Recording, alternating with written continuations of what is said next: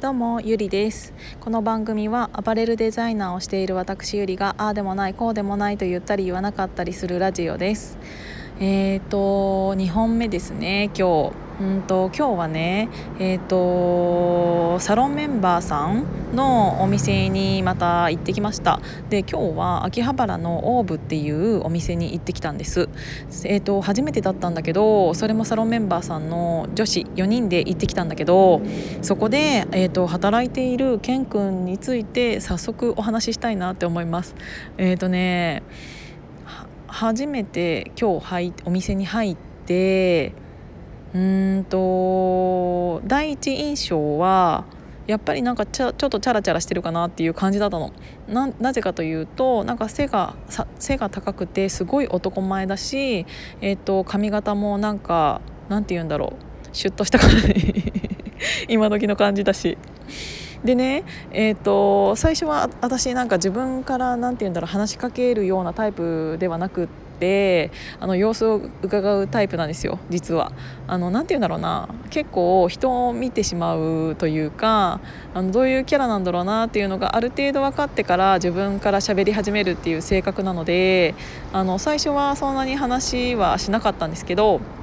うんとちょっとなんかその料理をね持ってきていただく時とかあと飲み物の注文の時とか料理の注文の時とかなんかちょっとずつ話すようになってえっ、ー、とそういえばこの子なんか23歳の男の子なんだけど秋葉原の徒歩4分のところの地下でねオーブっていうお店をやっててでそのお店を、えーと、立ち上げる経緯っていうのがうんとクラファンで立ち上げたっていうのを聞いていたのでなんか私はその彼のどうやってそういう経緯になったのかっていうのとかその人ってどういう人なんだろうなっていうのはなんかお店以上に興味があったの。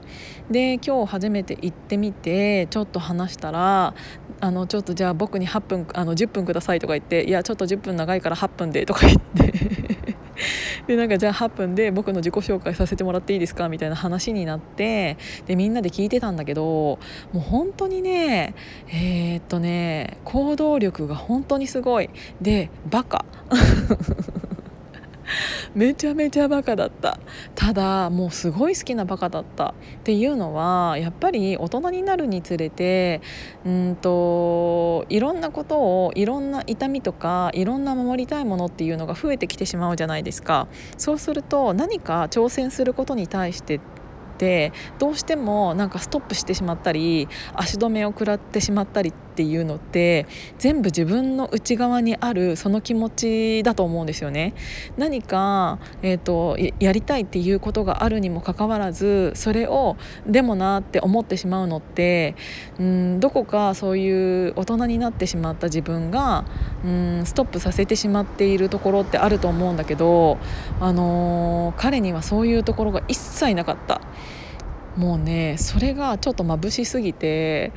うーんなんかその若いからっていうことだけではない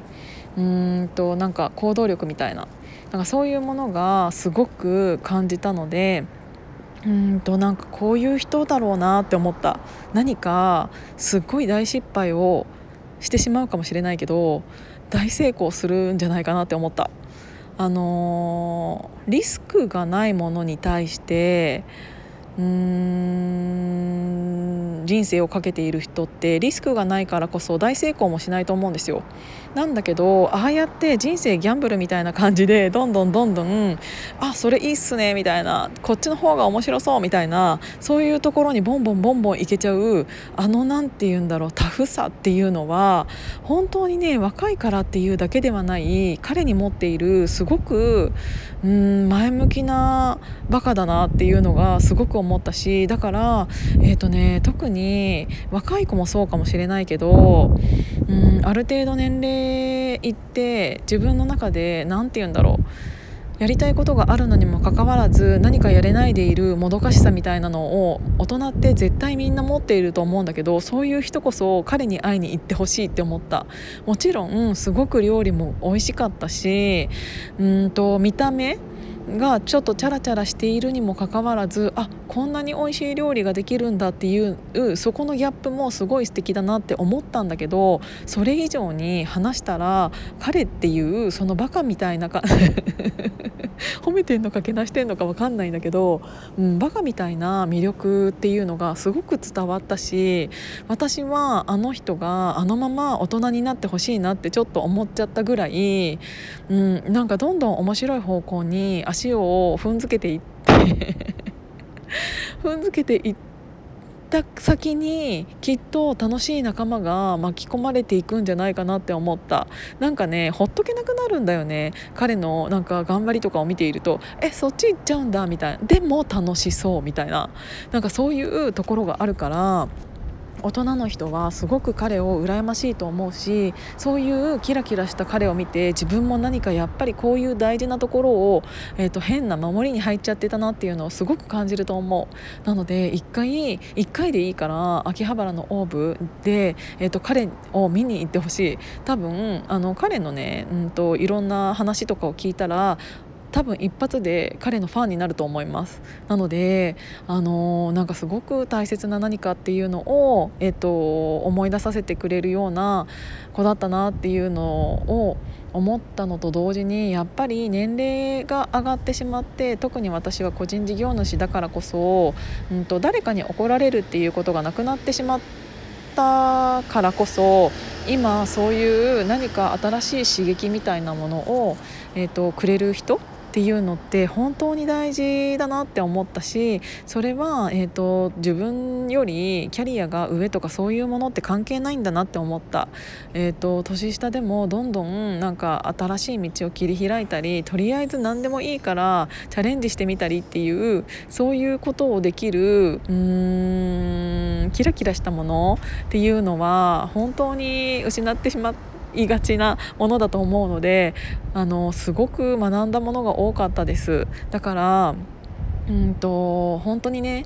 さらっと寄って彼と話をしていろんな話を聞くとこっちも学ぶことが多いと思うしすごい純粋な感じの子なのであのなんかねバカバカみたいなバカめっちゃバカって言うけどバカな感じがすごく羨ましいなって思って彼から学ぶことっていうのはすごく年上な私でさえ思ったので、えーと、たくさんあると思います。なのでぜひ行ってみてほしいなって思いました。今日は聞いていただいてありがとうございました。じゃあまたね。